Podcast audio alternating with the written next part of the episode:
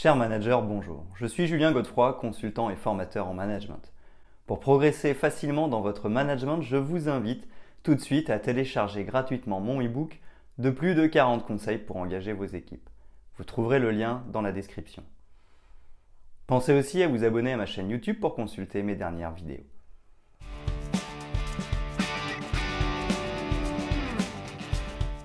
Il est certain que les niveaux hiérarchiques se sont amenuisés avec le temps dans certaines entreprises. Il va également de soi que certaines fois le PDG n'est plus vraiment cette personne inatteignable que vous n'avez jamais rencontrée et qui ne pourrait pas vous reconnaître dans la rue. Cependant, et à de nombreux égards, les pratiques managériales restent inchangées. C'est toujours le chef qui décide. Bien que son appellation soit en train de changer, l'appréhension de ses fonctions n'est que trop rarement remise en question. Dans le dictionnaire Larousse, on peut lire que le management provient du terme anglais du même nom. Il s'agit de l'ensemble des techniques de direction, d'organisation et de gestion de l'entreprise. Selon le CNFPT, les pratiques managériales consistent à mettre en œuvre des stratégies par la gestion des équipes, des ressources et des projets internes et externes. Elles permettraient à chacun d'exercer des responsabilités et d'user de techniques managériales. Évoluant fortement à l'ère de l'industrialisation, le management existe depuis toujours. Bien que l'on constate certains changements inhérents aux pratiques managériales, ces dernières sont sans doute loin d'être satisfaisantes pour une société aux nombreuses mutations.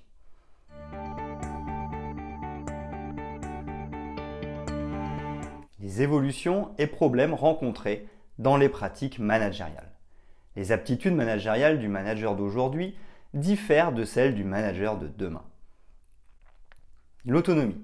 D'un côté, il est demandé à l'employé, appelé collaborateur, de faire preuve non seulement d'autonomie, mais également d'être force de proposition. Ce sont des qualités valorisées sur le papier et lors des entretiens annuels. Mais nombreux sont les salariés qui constatent que ces qualités sont rapidement passées à la trappe et qu'il leur est tout simplement demandé de savoir se conformer et de s'adapter aux procédures.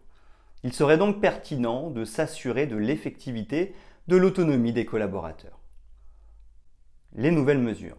Pour cela, il est notamment nécessaire de faire appel aux nouveaux modes de management en favorisant par exemple le management collaboratif et en encourageant le fait de prendre du plaisir au travail. S'affranchir des schémas classiques. Seule une entreprise libérée des schémas traditionnels peut évoluer vers de nouvelles méthodes de management dans sa gestion d'entreprise. Valoriser le capital humain, faire preuve de flexibilité et fixer des objectifs atteignables afin de bénéficier des points forts de chacun sont autant d'éléments essentiels à la culture d'entreprise. La place du collectif. Force est de constater que la stratégie de l'entreprise dont les orientations sont indissociables de sa croissance est trop souvent l'apanage des postures des gouvernants.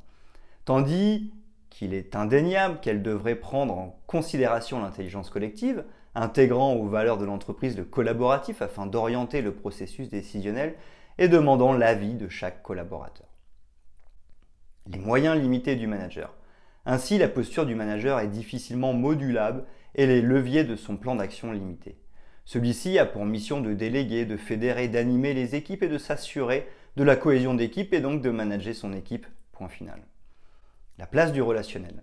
La question de l'efficacité du management n'étant que rarement posée, il semblerait en revanche que l'aspect organisationnel fasse l'objet de constantes modifications en vain. Les considérations relationnelles sont ainsi mises de côté, ainsi que le style relationnel des concernés qui devraient en réalité recevoir des formations managériales.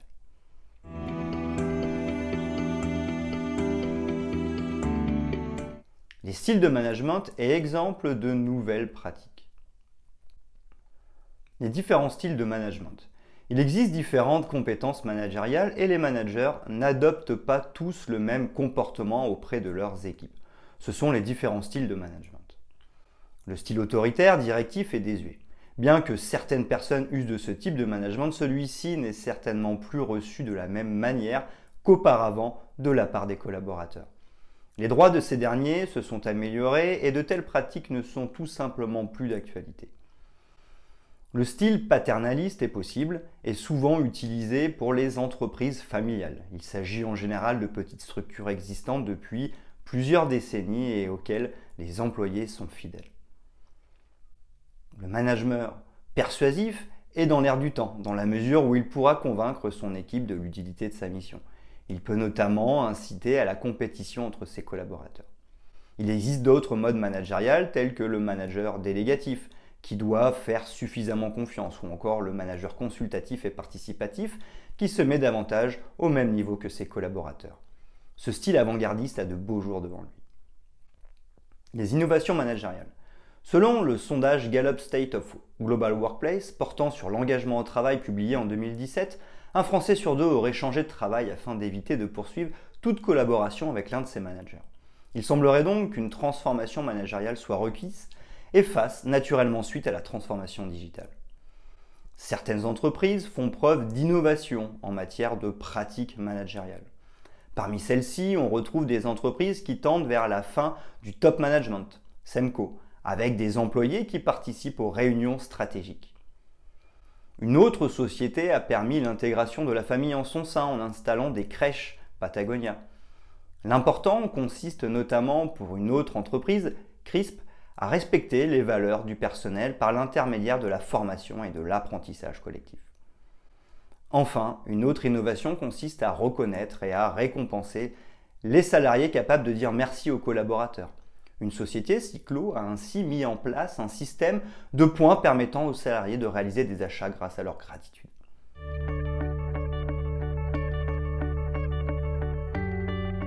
Les clés des bonnes pratiques managériales.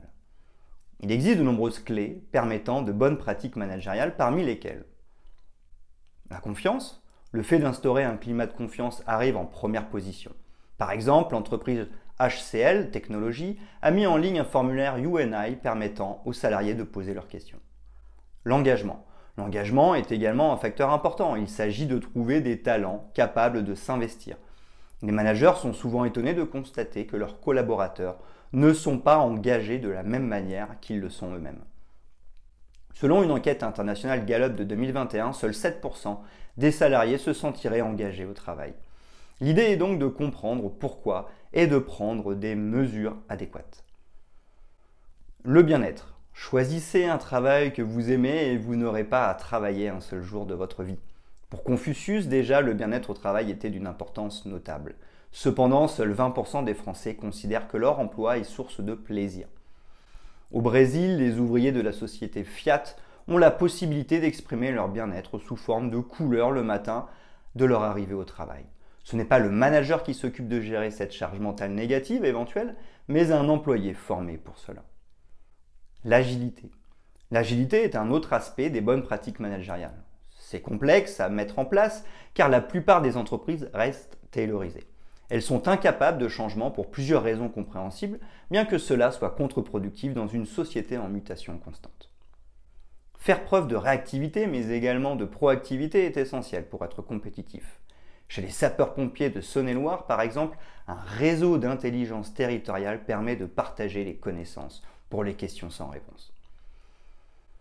La collaboration, la collaboration est également un élément clé. L'importance de certains services commerciaux au détriment de d'autres, marketing, fait l'objet de tensions. De plus, les résultats s'avèrent souvent récompensés individuellement au lieu de favoriser la reconnaissance au collectif. Un comptable ne participe-t-il pas au chiffre d'affaires de la même manière qu'un commercial? Son utilité est certes moins quantifiable, mais invétérée. La créativité. L'un des éléments permettant notamment de mettre en place de bonnes pratiques managériales consiste à valoriser la créativité. Des éléments spatio-temporels sont à prendre en considération pour participer à son essor. Pour ce qui concerne l'espace, les open space permettent des économies de coûts au détriment de la concentration, de l'intimité et de l'épanouissement des salariés, en particulier pour les personnes introverties, par ailleurs plus enclines à faire preuve de créativité. La créativité nécessite de l'ennui et pour s'ennuyer, il faut avoir du temps. La France est un pays innovant et productif et cela est sans doute dû aux 35 heures hebdomadaires ainsi qu'aux 5 semaines de congés payés par an. Il faudrait donc laisser du temps au temps pour encourager l'innovation au travers des pratiques managériales.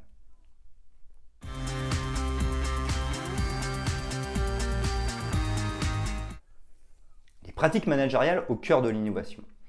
Le fait que l'être humain ait davantage peur de perdre qu'envie de gagner est une affirmation communément acceptée et c'est sans doute la raison pour laquelle l'innovation est trop souvent confiée, dans 72% des cas, aux fonctions recherche et développement et marketing et qualité, qui représentent jusqu'à 8% de l'effectif. Or, ce sont les salariés, acteurs de terrain, qui sont les premiers concernés. Valoriser le collectif. C'est curieux quand on pense que c'est en fait le collectif qui illustre les changements par leur force numérique. Ce sont les salariés directement concernés par les tendances, par exemple le secteur commercial grâce à son expérience client, dont les connaissances sont précieuses et qui devraient être valorisées. Les principes collaboratifs ne s'avèrent que trop rarement mis en avant au profit de l'individuel, ce qui est contre-intuitif pour une société qui est par définition collective. Une raison humaine. Si opérer des changements est difficile, cela s'explique par notre nature d'être humain sociable. D'abord, nous avons tous peur de perdre le contrôle, mais également notre pouvoir. Ensuite, nous avons tous peur de commettre des erreurs alors que chacun sait d'expérience que l'erreur permet d'évoluer positivement. Parmi les éléments inhibant le changement, on compte également la pression sociale ou encore la peur du rejet. Difficile également de penser en dehors des cadres quand on sait que nos formateurs ne sont que trop souvent ceux qui ont dirigé les entreprises d'hier.